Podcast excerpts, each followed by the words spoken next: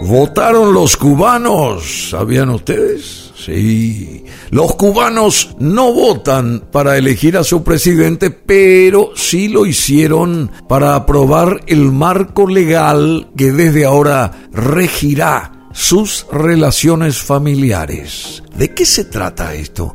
¿Está usted de acuerdo con el Código de las Familias? Fue la pregunta única que se formuló a los electores con un sí o con un no como opciones de respuesta en este inusual referendo, el tercero en la historia reciente del país tras los que ratificaron las constituciones de 1976 y 2019. De los 6.25 millones de cubanos que participaron, el 74,01% del censo, 3,93 millones, o sea, correspondientes al 66.87%, votaron a favor y 1.95 millones, el 33,13%, en contra.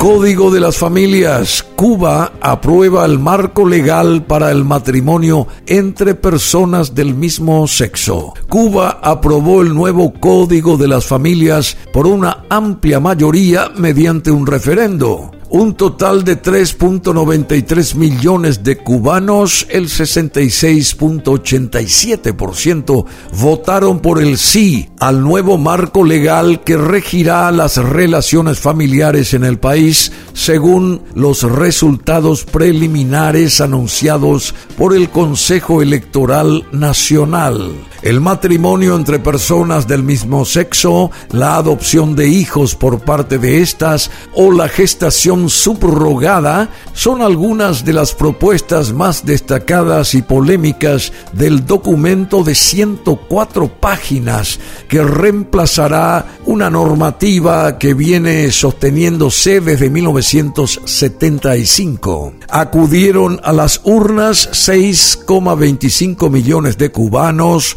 el 74.01% de los 8,44 millones que componían el padrón. Se trata de la participación más baja en un referendo en la historia reciente de Cuba, si bien los otros dos anteriores fueron para aprobar sendas constituciones, aquella de 1976 y la más reciente del 2019. Cubanos residentes en el exterior tuvieron la posibilidad de participar también de este proceso electoral que no ha sido supervisado por organismos internacionales. En los meses previos al referendo, el gobierno desplegó una amplia campaña a favor del sí en los medios de comunicación estatales, los únicos legales. En la calle y redes sociales eh, se divulgó todo esto, mientras que el no fue defendido por particulares y organizaciones como la Conferencia Episcopal de Cuba, con mensajes en Internet. El Código de las Familias se ha aprobado en un momento de profunda crisis económica en la isla de Cuba, donde la principal preocupación entre sus más de 11 millones de habitantes es capear la escasez de todo tipo de productos, desde alimentos y medicinas hasta artículos de aseo o ropa y los cada vez más frecuentes apagones. Antes de someterse a referendo alguno, se realizó una consulta popular entre febrero y abril de este año en la que participaron 6.5 millones de cubanos según el gobierno. ¿Qué cambia en Cuba? La consulta. El nuevo Código de las Familias permitirá legalizar el matrimonio igualitario, la posibilidad de que parejas del mismo sexo adopten niños y la gestación solidaria o subrogada sin fines de lucro. También abre vías para penalizar a los agresores domésticos en aspectos como la custodia de sus niños, reparto de bienes o herencia, protege la comunicación entre los menores y sus abuelos en caso de divorcio e incorpora legalmente a madrastras y padrastros como tutores. Además, eh, permite a los padres elegir el orden de los apellidos de sus hijos y amplía al menos sobre el papel, ya que esto requiere de recursos materiales, la protección de adultos mayores o discapacitados. Otro punto destacado es la posibilidad de que los abuelos adquieran responsabilidad parental, algo importante teniendo en cuenta que en los últimos meses decenas de miles de cubanos de mediana edad han emigrado, en muchos casos dejando a sus progenitores al cuidado de los menores de la casa. Cuba se convertirá en el país número 34 en el que, de manera parcial o total, se legaliza el matrimonio entre personas del mismo sexo. El respaldo del gobierno a esta iniciativa contrasta con la persecución que sufrieron los homosexuales en las primeras décadas de la revolución de 1959. El régimen de Fidel Castro consideraba la homosexualidad como como un vicio propio de la sociedad capitalista y burguesa. No podemos llegar a creer que un homosexual pudiera reunir las condiciones y los requisitos de conducta que nos permitirían considerarlo un verdadero revolucionario, un verdadero militante comunista, declaró públicamente el gobernante en 1965. En aquellos años iniciales de Fidel Castro, los homosexuales junto con sacerdotes y otras personas consideradas contrarrevolucionarias eran detenidos con frecuencia, expulsados de sus empleos y encarcelados en campos de trabajos forzosos llamados UMAP, unidades militares de apoyo a la producción para su rehabilitación. Tras dos décadas de dura represión, en 1979 se despenalizaron las relaciones entre personas del mismo sexo y comenzó una liberalización gradual que se aceleró ya en el siglo XXI.